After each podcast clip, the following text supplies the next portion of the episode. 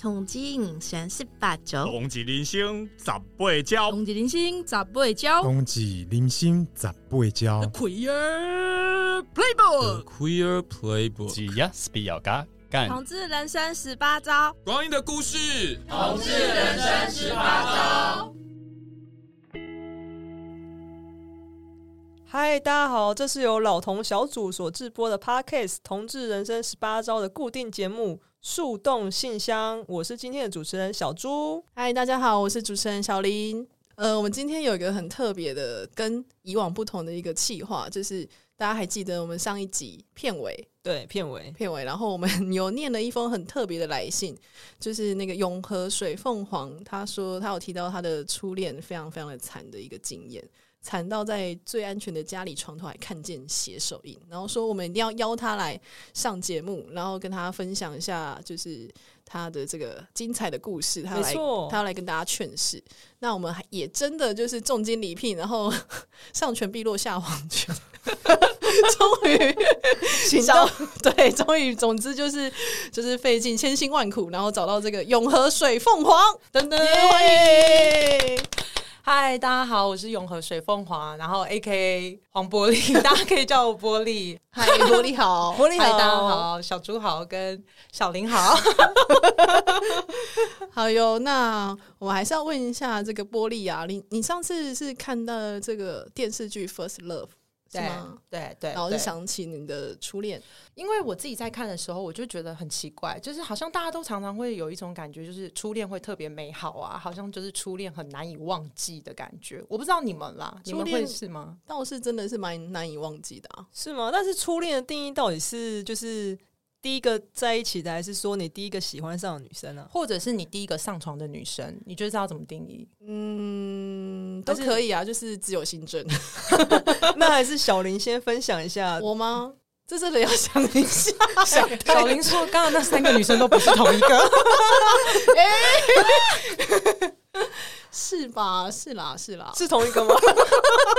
好，那就是 那你觉得特别美好的原因是什么？特别美好。嗯，我觉得都蛮纯纯的恋爱当时，然后很多应该也不是说特别美好，而是那个感觉，因为就是凡事都第一次嘛，然后很多事情其实都很青涩、很陌生，然后会不知道怎么相处啊，或者是会觉得，哎，是不是故意就是闹一些小脾气，然后让对方吃醋，好像是好玩，然后或者是嗯，就像圈内好像会有一些比较特别的，比如说像嗯。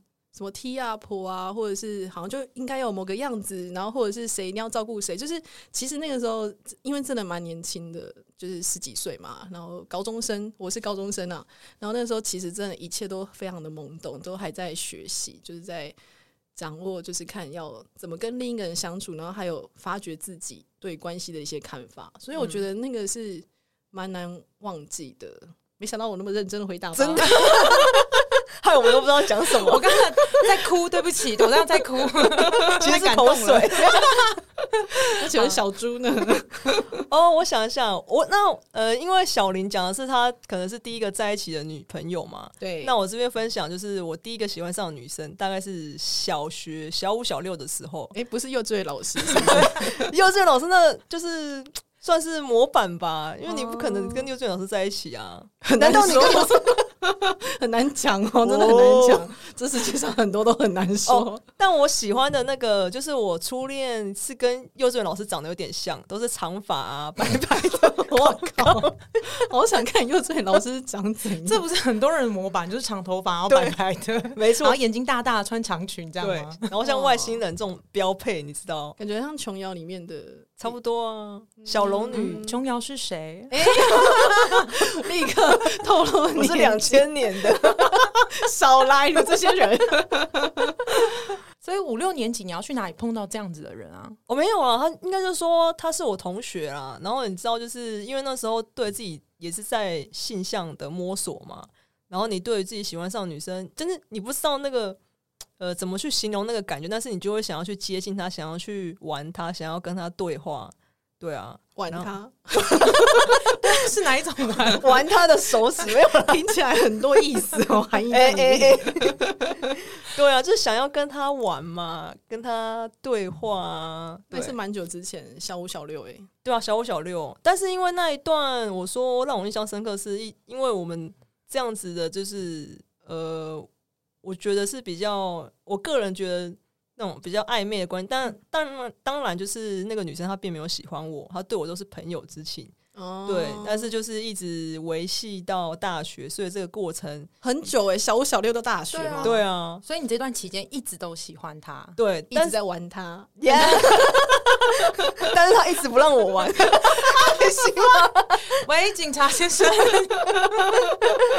对啊，但是我觉得那那段历程很重要，虽然当下很痛苦，但是很重要的一点是，他也是我性就是性别认同的开始。呃，因为那时候可能身旁也没有同志嘛，因为我是在南部，然后就、欸、等一下，我要跟大家说，南部也有同志哦，我是南部不是那么难遇到同志的地方，我跟大家讲一下，我是说那是个人个人的经验，对对对，说不定他的经验可以给一些南部的小孩子一些，因为本人也是南部的小孩，我是同乡，不要忘 记，好像也是 讲童年讲的南部好像很没有，各位南部的乡亲们哦，他只是个人经验，哦，对，应该说我们学校我们班没有那个这样子。气质的同才在我身边，可以可以这样可以接受。政治正确小警察，真的好严哦！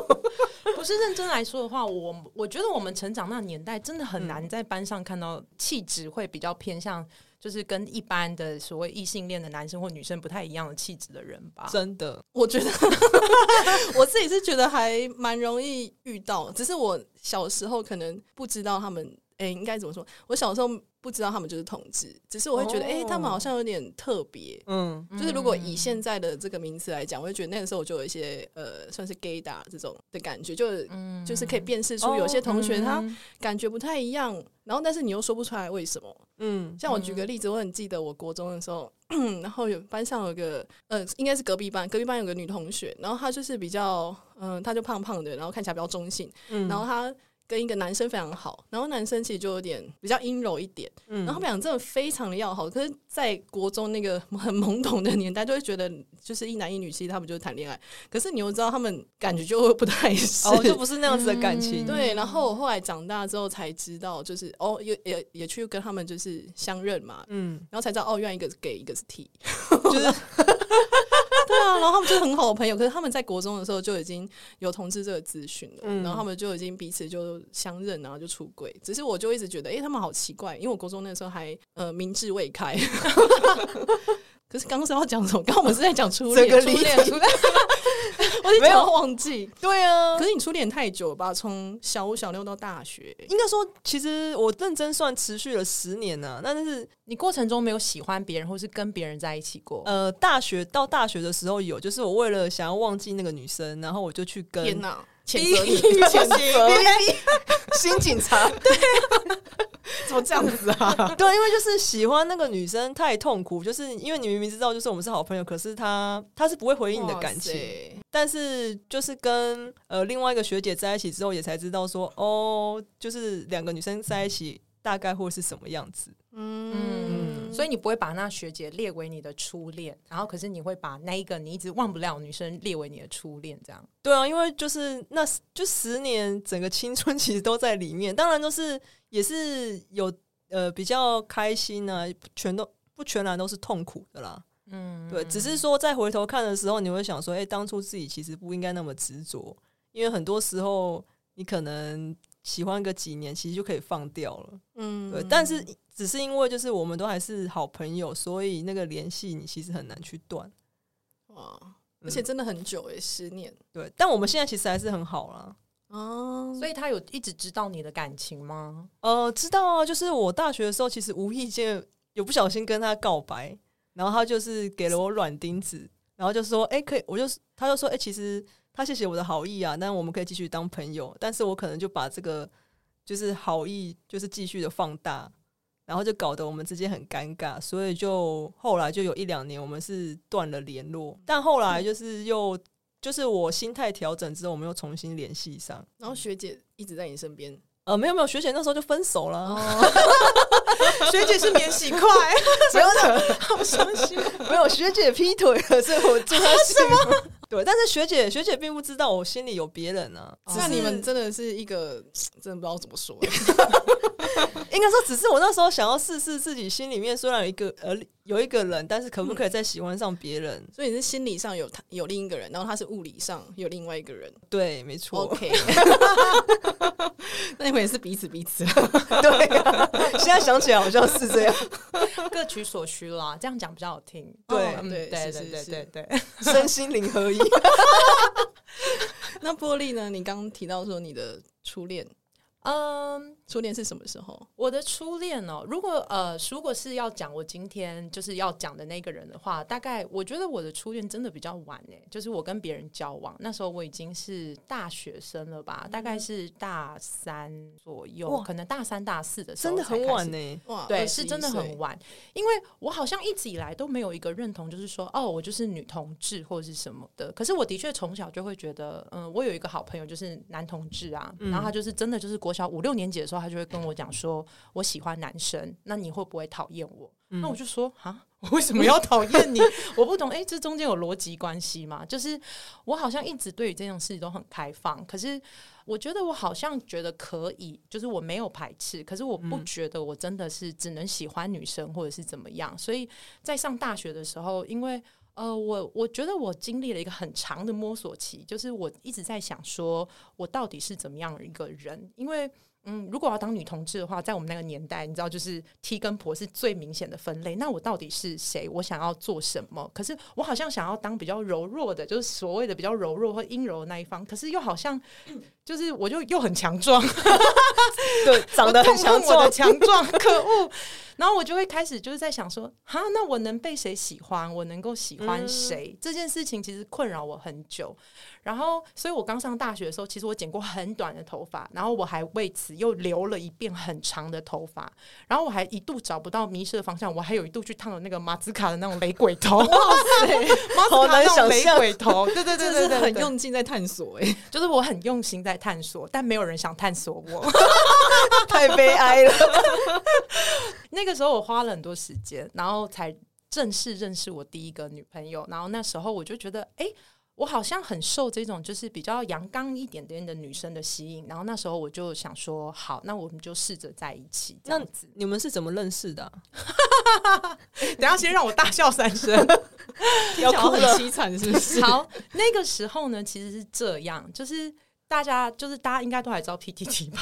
知道知道，对对对，要装知道，对对对，要装知道，就是。就是那个时候，好像是呃，我有点忘记为什么。可能那时候我也刚经历，我可能那一阵子有喜欢某一个男生，然后可是我有一直觉得我没办法去，就是去追求这个男生，因为我一直自我定位不明。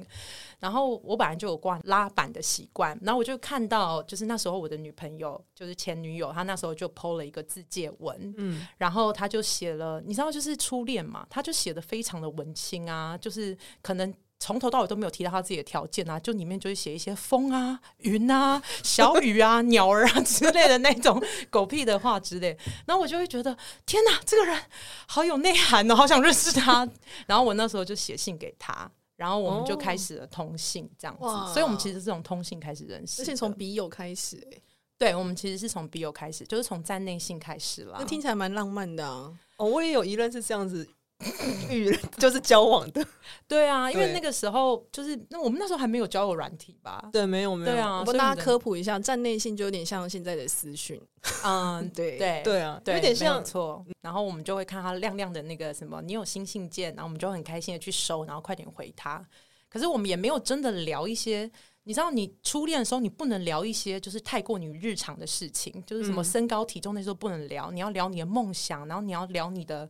就是过去啊，未来啊，然后聊一些很虚无缥缈的东西啊。嗯，就是我们那时候大概都在聊这些东西。哦，所以那你们通信多久之后就就是你们有一方就说要见面？那个时候好像没有通信很久诶、欸，大概就是通信了两个月左右吧。那也蛮久嘞，两个月。女同志啊，以现 在的标准来说，其实蛮久。哦，对，女同志来说应该差不多了。对，而且那时候有点害羞，因为我那时候毕竟没有任何谈恋爱的经验，嗯、而且你知道还在自我摸索嘛，就是一个强壮的女孩想要自我摸索，所以我就一直没有办法，就是真的觉得。OK，那我们快点约见面，或是怎么样？那没有换照吗？没有哎、欸，那时候。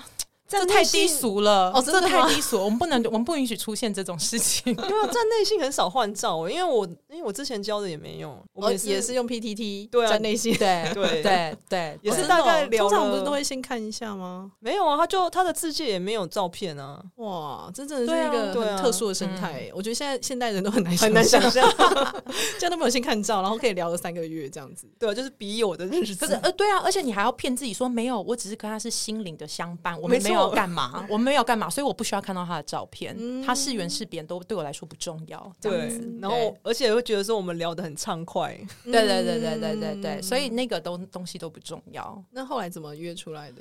后来就是觉得 OK，那这样再这样聊下去，大家应该都知道，就是如果你去网络交友或怎么样，一直聊下去没有见面的话，其实那个。你知道就会就会软掉，不要就会冷掉，就会冷掉。所以我那时候就觉得说，好像总该踏出第一步。然后，所以我们那时候就去约会了，这样子。你们约在哪里？还记得吗？好 detail，我想一 下，太 detail 吗？这通常不是很那个吗？我记得没有错的话，我们第一次约会好像是去台北动物园呢。哇，天哪，这是文青会选的行程吗？真的是很青涩的时期耶，不是？因为我觉得我的前女友一直都有一种，就是她很怪，她想要营造她很怪，你懂吗？嗯、所以如果她约你去什么，那时候我不确定那时候有没有华山。如果她约你去看电影或怎么样，就是那太理所当然，哦，太 low 了。所以她就反而有点跳痛，她就觉得说好，那我们就是去动物园玩。嗯、我就觉得哇，这个人好酷哦，居然约我去动物园，然后我就真的就是去了这样子。嗯、然后我印象如果没有记错的话。我们那一天就是去动物园走了一整天，然后他就送我回到宿舍，嗯、然后我宿舍就在就是台北火车站附近，然后我们又沿着就是林森南路一直走走走走走走到林森北路，然后去吃林森北路的宵夜，然后再沿着林森北路，然后再走走走走走走走走回来，然后整个晚上我们就是一直聊天，然后一直在马路上走，就是林森北路南北那个老派的约会，对对对，这种感觉，我觉得这有点为我定调，因为我后来就很喜欢这种就是一直走来走去的约会，我就是不喜欢坐着，然后大家。就是很尴尬，看着你啊，看着我。对对对对对，哦、所以我们那一天晚上算是，我觉得算是过了一个还不错的约会日啦。嗯、对啊，就我那时候来说。但我想问你，看到他的就是本人的时候，你有什么感觉？我那时候觉得很害羞哎、欸，我只有我只记得我很害羞。嗯、然后如果我记得没错的话。呃，我只觉得说，哦，他的确是我喜欢的型，因为我本来就是喜欢有点呃阳刚，可是他又看起来有点清秀，就是我很喜欢那种有一点雌雄莫辨的那种感觉。嗯、然后我听起来这个人蛮正常的啊，那后续怎么会对 变成 外表正常？是从哪里开始走歪掉了？OK，我们大概交，我们后来就交往了，嗯，然后我们交往的过程中。要听快速版本还是慢慢来的版本？我要听他歪掉的时候。好，我们开始歪掉的时候，我觉得是这样，因为我我我是初恋，可是他其实不是，嗯、我其实大概已经是他第第八个还是第九个女朋友了。然后那时候他其实还非常年轻、欸，哎。我那时候如果算二十岁的话，他那时候好像顶多才二十三岁而已。哦，他也没有大你多少哎、欸。对啊，然后可是他那时候就有，就是我是第八号还是第九号这样子，嗯、我就印象中是这个。然后那个时候呢，他刚好已经。呃，他必须要找工作，可是他在找工作的过程中，可能有一点点不是很顺利。然后我那时候我们交往一阵子之后，没多久我也就是大学毕业了。然后那时候我们刚好都卡在一个好像有点大人，可是又好像不是那么大人。然后我们就开始有一些生活的压力啊，他要去找工作，我也要去找工作。嗯、他也不知道他想要做什么，我其实也不知道未来想要做什么。然后那时候我们的呃争吵其实就开始慢慢的变多，就是我们开始住在一起啊，然后会有摩擦。然后有些时候是为了钱的事情吵架。Oh. 我我其实后来就一直觉得谈恋爱，我觉得我初恋什么事都碰到了，因为我觉得其实，在恋爱里面碰到钱的事情，其实是最尴尬的。对，其实是很尴尬。可是我那时候第一个谈恋爱的对象，所以我就会觉得，如果我跟这个人在一起，我就要跟这个人在一起，在一起超久。就是我我 白头到老那种，嗯、对，最好就是白头到老，能够能够结婚。然后我每一次都会就是问他退休金规划是什么。我觉得通常都会这样，初恋就会觉得哇是一辈子，对啊，就会觉得是一辈子啊。然后那时候就会就会希望，我觉得我就会把旧旧时代那种我看到我爸爸妈妈在在在过生活的那种感觉拿进来，嗯、所以我就会有一种。我甚至那时候，我先承认这有点丢脸。可是我那时候真的就会有一种，那不然我们有一个人男主内，然后女主外。我不确定男女是谁，反正我们就可以一个人主外，一个人就分工合作，分工合作。然后有一个人照顾家庭，有一个人出去赚钱。可是我们那时候刚毕业，其实我们也不会有多少薪水。然后你住在台北，你要两个人一起生活，然后支持那个生活，其实是非常辛苦的。然后我们就会常常为了钱吵架。然后我印象非常深刻是，是我那时候很穷，穷到就是我那时候去吃。你们知道那个真鲜集团不是有一个那个猪排饭？嗯，然后他只要多久没有上来那个菜的话，他就会全额退给你那个价。你们知道这个？我不知道有这个东西吗？我很少吃真鲜，不是他们是有一个集团，他们就是有一个猪排饭。然后我印象非常深刻，是我第一天去上班。可是那一天我其实已经没钱，所以我才要去上班。可是我还没发薪嘛。然后我的同事就说：“哎、欸，我要帮你举办一个欢迎宴。”然后我就说：“太好了，我们要去吃什么？”他就说：“那我们要去吃那个那个冻饭。嗯”可他冻饭一克两百五，哎，两百五已经是我们两个那时候，我们那天有可能假设那个礼拜我们只剩两个人一起过活，要只剩两千块。嗯，我就完全就想说怎么办？那两百五怎么办？那我就一直祈祷，他只要十分钟没有送上来，他就会全额送那一个哦，就免费的。对对对对对。然后我那时候那一。他那一个中午，我就一直在祈祷说：“拜托，拜托，你就是十一分或十二分来都可以，就是你那个不要收我那个价钱。”后来还真的那个猪排饭就迟到了，然后我那一我那一份就是被请，所以我印象非常深刻。就是我对于我的初恋，就是有一种 OK，我们就是一直很捉襟见肘，然后我们去买任何东西都要很小心计算。可是我觉得他其实不是很想要过这样的生活，就是他会觉得，如果生活里面一直都有一种很紧缩的力量，我觉得他好像会。不是很快乐这样子，嗯、然后其实我那时候没有意识到，我就会觉得，嗯，可是如果我们是生命共同体的话，不就是你没有钱的时候我帮助你，我没有钱的时候你帮助我，然后我们共同克难的过生活嘛？嗯，然后这时候，呃，后来我考上了研究所，然后我那时候考研究所的时候，我还发愿说，如果考上了，我要吃素，然后可是他又不喜欢吃素，然后所以我们的生活就开始越变越糟，然后。我就开始在我生活中看不到他，各种看不到他，因为他其实是，嗯，他是餐饮业，就是他是做厨师的，然后他有时候就要很早啊去早市买菜啊，嗯，然后他的生活的作息都跟我不一样，然后他就开始会离开家，然后他就不在家里面，然后他会，呃，他可能就会说，哦，今天我要办餐会，那我今天就睡在公司，然后他就不再回来，嗯，然后我记得我那时候，呃，每天都坐在家里面等他。然后等他，可能我就会算他大概就是晚上十点的时候会下班，那我就等他十点的时候，他会告诉我说：“OK，十点到了，那我现在要开始回家。”可是我永远都等不到他告诉我他要回家，然后他就会跟我说：“哦，我今天要留在公司里面。”这样哇，突然变成上嗯、呃，很喜欢上班工作狂，对，他就会变成是这样。可是那时候因为我们的关系其实蛮糟糕的。然后，可是我就会，我一直不知道原因出在哪，所以我也都蛮相信他的。嗯嗯。然后，直到有一次开始觉得不对劲，是呃，有一次他跟我说他们的公司要举办餐会，对。然后呢，他就说他今天晚上睡公司，然后我就觉得很难过嘛。我其实大概一个礼拜只会看到他三天，可是我们其实是住一起，嗯。然后你们就知道他有多不在，多不常在家的，真的是一个警讯呢。对啊，对我那时候也这样觉得。可是我觉得很奇怪的是，你怎么问他，他都不会说。他就会说没有，你想太多。其实我们遇到劈腿的人最常说的，其实就是没有，你想太多了。他也没有要诚实，不是你想的那样子。对，或者是他就会生气说：“你为什么就是想那么多？你就是这样。”然后甩门又走了，行了。他根本就是要演这一出给我看。我还记得很深刻的是，嗯，那一天我刚好在他们公司附近。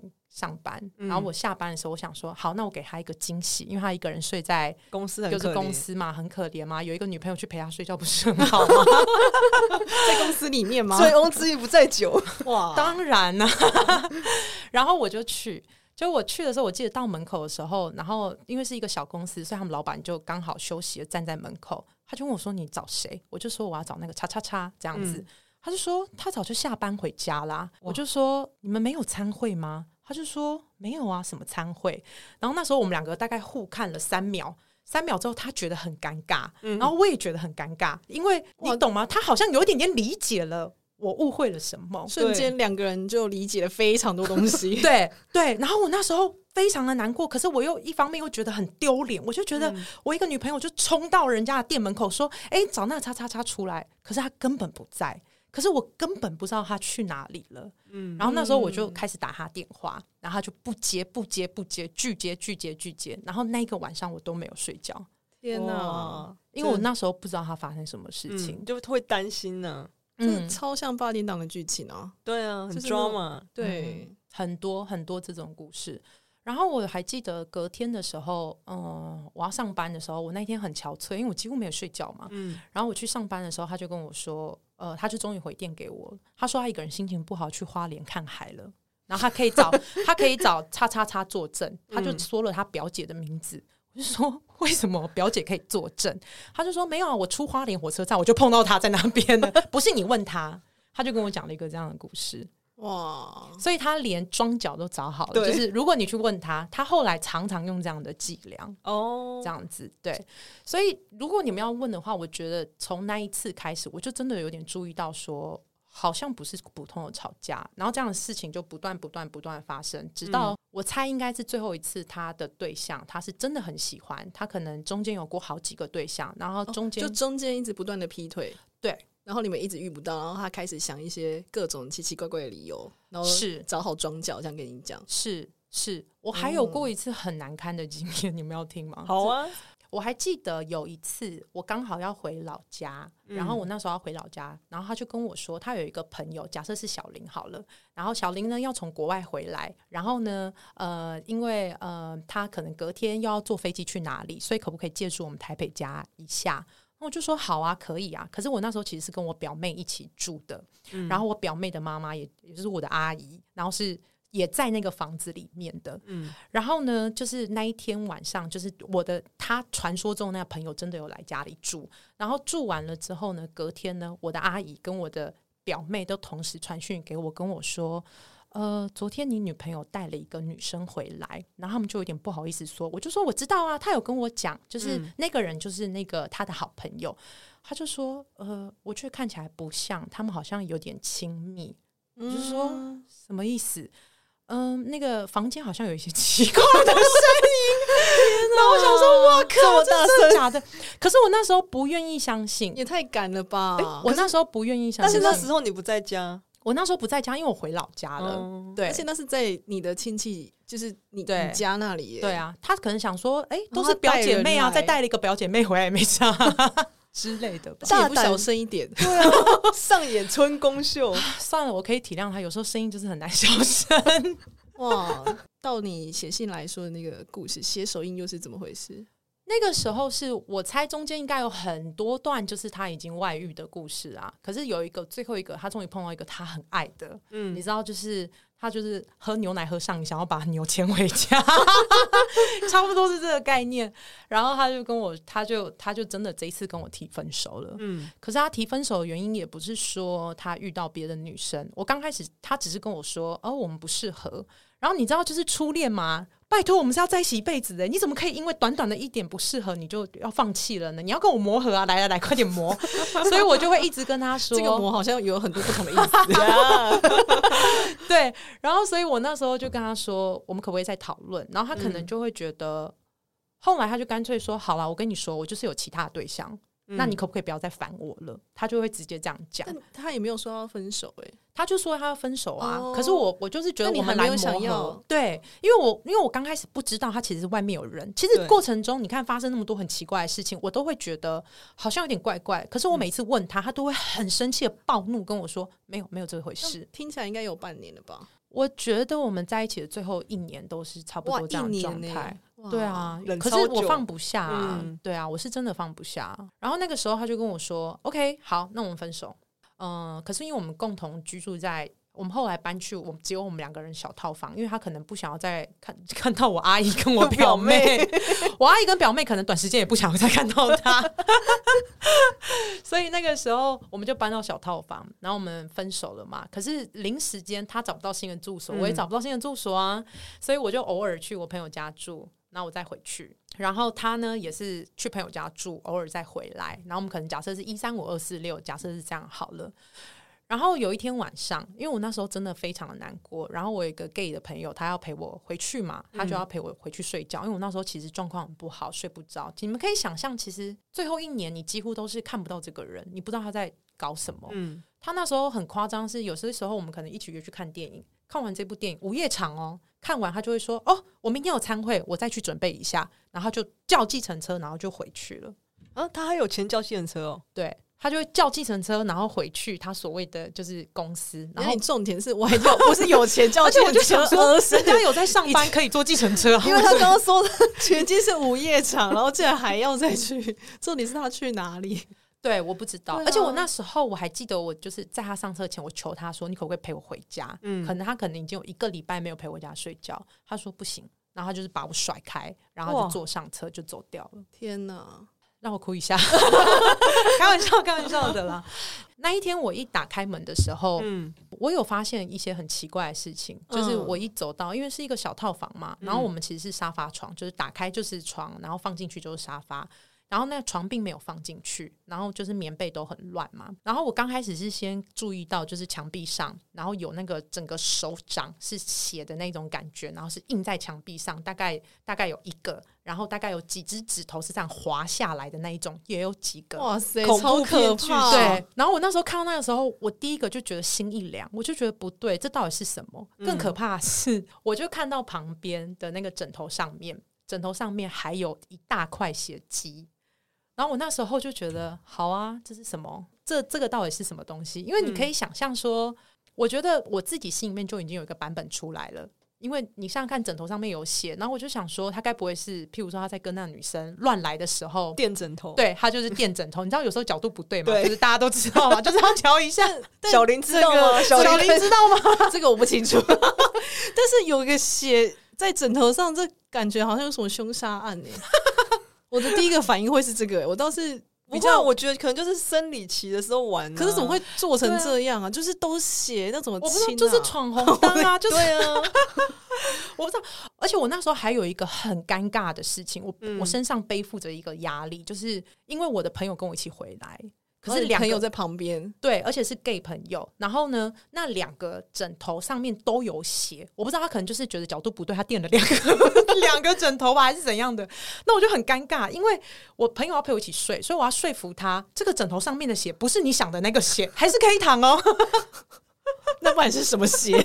手指头的血？就是我就想说，可能不是吧？可是我那时候已经觉得心里面不太对了，嗯、然后我就我就打电话问他说：“这是什么？”我就说，就算我们分手，你可不可以尊重我？这个这个也是我的家哎、欸。嗯，然后他就跟我说，那不是，那个是他睡觉睡到一半，月经突然血崩式的大来，骗人家没有当过女生哦。然后他就觉得屁股湿湿的，他就这样滑摸了一下之后，他就抹在抹在，因为他半夜睡得迷迷糊糊的，真的是没有起身去换卫生棉的动力了，所以他就直接抹在墙壁上，超瞎的理由，这听起来真的很匪夷所思哎，就是真的，但感觉好像有点合理，所以我问你们，相信。灵魂拷问，如果是你们的话，你们当下会相信吗？不会啊，我不会相信，我觉得这种就是很。半信半疑耶。可是我问你哦，如果你不相信的话，嗯、小猪你不相信的话，嗯、那你相信他真的会做到狠到把女生带回家吗？他知道你很难过，然后你们交往真的两年多了。嗯，我会相信他会把女生带回家。我那时候就是有一种这种心情，就是我一方面觉得、嗯、OK。我觉得好像是那个东西，嗯、可是他跟我讲不是，然后我也很想相信他，因为我跟他交往了两年，他是我用心去爱的人呢、欸，初恋，对，他是我就是准备在一起一生一世一辈子的那种人呢、欸，那我怎么可能？他怎么可能舍得这样对你？怎么舍得我难过？差不多是这种走音了，走音了，对不起，气到坏掉了。对，然后所以我那时候就相信他了。然后那天晚上我就是拿一个。衣服盖在那个枕头上，嗯、然后跟我朋友一起睡在那个枕头上。我觉得你朋友比较大胆，你朋友真的很伟大，就是他都不上沾惹上什么霉运之类的还是什么的。而且其实可以换个枕头套啊，就是家里要常备多一些枕头套，好不好？大家好，我会为了防范我现在女朋友为我做做了这样的事情，多准备几个。就我那时候就是不肯相信这件事啦。那后后来呢？后来我就觉得，呃，后来我们当然发生了一些扯牵牵扯扯啊，就是很复杂很乱的事情。然后他跟那女生很快就玩完了。嗯，我嗯、呃，对，他跟那女生很快就玩完了。嗯、然后他回头回过头来，他想要嗯复合复合。对，呃，他跟我说，他觉得我是这辈子真的很用心在爱他的人。就比较蠢的人，对，我后来觉得是这样。我后来很痛恨别人跟我说，我觉得呃，你是我这辈子就是最爱我的人了。然后我觉得我有点点创伤，因为我就觉得那个时候你是觉得我最好骗吗？还是你是觉得我最、嗯、最包容？还是你觉得我最无怨无悔这样子？你知道我跟他刚交往的时候，他有跟我说过他对不起他前女友很多很多很多的事情。然后我那时候都会跟他说，没有关系，我们好好的过这一段。每个人女生都会相信自己是不一样的那一个，嗯、没错，对，她值得被不一样对待。我、嗯、我最特别嘛，对不对？然后没关系，你做过错的事情，我呃我没办法代替那些人原谅你，可是我们只要好好就好了。嗯。可是当他对我做这件事情的时候，我可以想象他跟另外一个女生也会说：“哦，我错过了那个玻璃，玻璃曾经是。”你的他的对最我很好的人，嗯、对，所以我记得我跟他分手的时候，我有跟他讲过一件事，就是说，请你不要拿我的故事去跟任何一个你女以后的女朋友说，我很害怕他会讲的是那一种，嗯、呃，这个人为我付出很多，然后我很对不起他，可是他怎样？因为我觉得他在贩卖的是他一种形象。我不知道、欸，我觉得我那时候很受伤。嗯，你要跟他收版权，就是这是我的故事，你不要拿我的故事去贩售。对对对对对对，差不多就是这个意思。我我记得你好像有提到说，那个写手印后来有不同的版本，是不是？Anyway，反正我们真他他就想要找我复合，然后那时候复合的时候，我其实蛮崩溃。然后我跟他说。嗯我觉得你没有告诉我任何一件诚实的事情。我其实这整个一年，你们听得出来，我都处在一种就是无礼物当中。想说你发生了什么事情？为什么你要这样对我？然后我到底真相到底是什么？对。然后他就跟我说：“你想要知道什么真相？我都告诉你，因为我想要你回来。”我就说：“嗯、我不知道啊，有什么真相？你都跟我说一说。” 所以他这个时候还告诉你写手印的真实版本，他就跟我，我就说我不知道啊，你可以说说看啊，像是写手印啊，像是你那天晚，你那些晚上都去哪里了？嗯，然后他就全部都告诉我，他那些晚上都是跟他的那个就是他的同事在一起，就是他的外遇对象在一起。然后他真的是在准备参会啊，也是很认真。我知道人体寿司吗？确实是 在工作，在讨论嘛。对，然后他就跟我说。那个写手印呢，是他带他那时候的女朋友回家，然后他们很想要上床，嗯、可是那个女生月经来，然后他们就是闯红灯，然后很激情的情况下，就是拿那个枕头垫在底下，然后那个血都流在上面，oh、然后他就是就是可能可能掏弄他很爽的时候，然后他可能手扶着墙壁的时候，整个手的写手印，然后就盖在了墙壁上，是就是差不多就是那么激情。但是闯红灯不会觉得很臭吗？就是 这个，你你这个实在太跳痛到我不知道怎么回应你。好，下一题。那我们问一下，小林有闯红灯的经验吗？这个这个这个我也是不知道怎么回应。小林怕死，内心在小剧场在上演。不是，我觉得我们要做一下卫教，就是这样，其实是不健康的。这样其实真的第一个很容易感染，避免感染，真的是感染，这真的是这样子。对啊，而且很容易那个那个叫什么子宫内膜会异位啊。嗯，对啊，就经血还会倒流，这其实有会。蛮多不是嗯、呃，不是很好的影响啦，这样子。嗯，对，所以那个时候他就他就算是正式的跟我讲了这个故事，而且这样也太湿了吧？就是，哎、欸，没有，我觉得，觉得天哪，是吗？我觉得月经来的时候反而会特别干呢，就是我每次要塞棉条的时候，我都觉得不是都血啊，都是血血那么。对啊，怎么会是干？而且还有没有，就是血的润滑程度跟那个你真正的润滑液的程度是不大一样的。听众真的有想听这些吗？不好意思，太多资讯了。Oh, sorry，但这个写手印真的是有点太太扯了。嗯、对，我还印象非常深刻。他跟我讲的时候，因为我那时候就是状况不好，所以我是回我家住，然后我没办法在家里讨，就是让我看到，让我妈跟我爸看到我在讨论这件事情，所以我是在大马路上跟他讨论这件事的。然后他一讲完，我就在大马路就是大哭，大哭，因为我一想到这所有一年来，他说你想太多，你神经病，你真的是多疑，然后你发疯，然后谁会在那边带女生回去搞成这样的这些故事，其实全部都是真的。可是他用了一个我觉得算是情绪勒索，或者是算是一种责任转嫁的方式，嗯、告诉你说你就是发神经，我没有要理你，就是这样。所以我觉得那时候的崩溃，其实最多。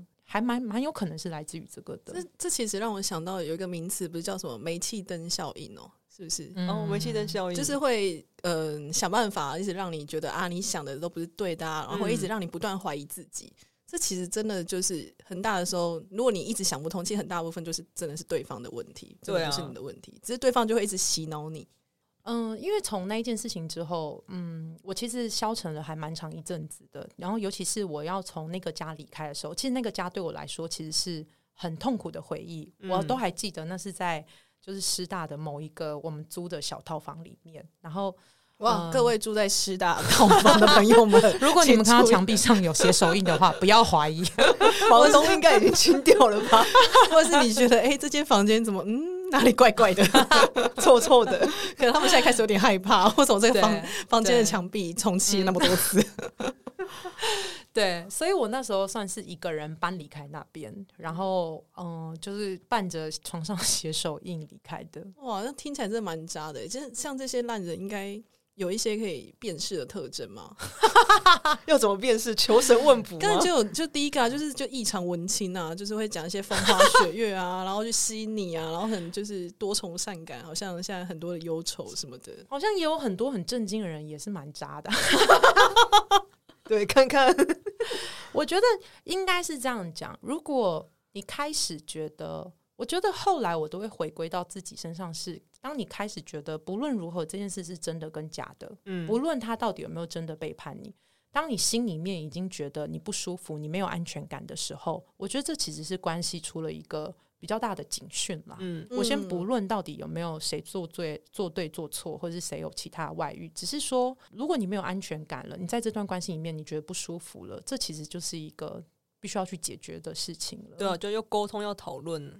对啊，对啊，我觉得是这样，就是不要。不要拖到像我一样，就是看到写手印才开始想说哦，哇哦，好精彩！真的就是要适时选择离开了一段关系。如果就是你觉得已经很痛苦了，嗯，对啊，嗯、不管不管是关系还是工作，只要你 觉得 不开心，最近工作压力很大，工作还可以，工作还可以，听起来压力很大。对啊，离开吧，小就是可以可以好好想一想啦，真的不用一直想说好，因为我知道我有认识一些朋友，他们都会觉得哎，都是自己的错啊，可能自己在改变，嗯、可是其实不如就。转头直接离开这个环境，就是不是一直在检讨自己啊？当我们已经尝试过很多方式的话，嗯，对啊，呃，我想跟大家分享，嗯、呃，因为上因为上一次你们其实有讲到说，就是像 T 婆定位啊，或者是现在有越来越多，嗯、然后还有。呃，女同志还可以再认同女同志一点的，类似这样的话题的时候，其实这个我蛮有感觉的。譬如说，我觉得我那时候没办法离开他，是因为我其实没有找到自己的定位，然后我可能就会觉得，只要一旦我离开了这个人，就不会有下一个会喜欢像我这样子一个女生的人，就是一个定位不明或者是一个还不知道自己是谁的人，所以我就会觉得，OK，那我待在他身边，反正不论如何，就算他是一个屎坑，好歹也是个坑吧。